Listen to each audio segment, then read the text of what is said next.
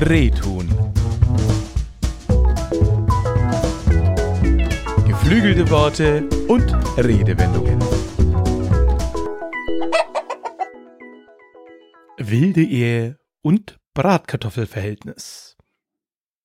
Schon immer gibt es Zweckbeziehungen im Tierreich, ohne Paarungsabsichten oder tiefgehende Beziehungen.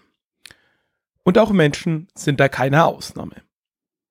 Nach dem Ersten Weltkrieg wurde der Begriff wilde Ehe populär.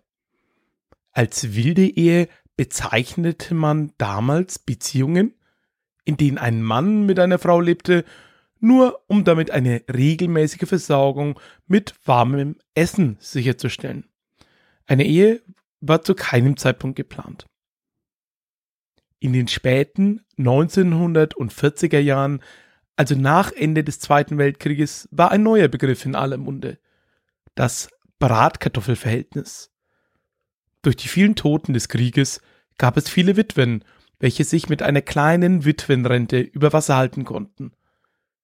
Fing nun ein Soldat, der aus dem Krieg kam, ein Verhältnis mit einer Witwe an, wurde oft nicht geheiratet. Dies hätte ja den Verlust der Rente zur Folge.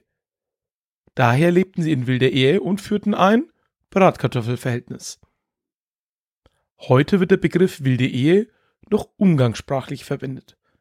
Manchmal wird der Begriff auch im übertragenen Sinn verwendet. Eine Kooperation ohne Vertrag zwischen zwei Parteien oder Personen. Heute benennt es Lebensgemeinschaften ohne Trauschein.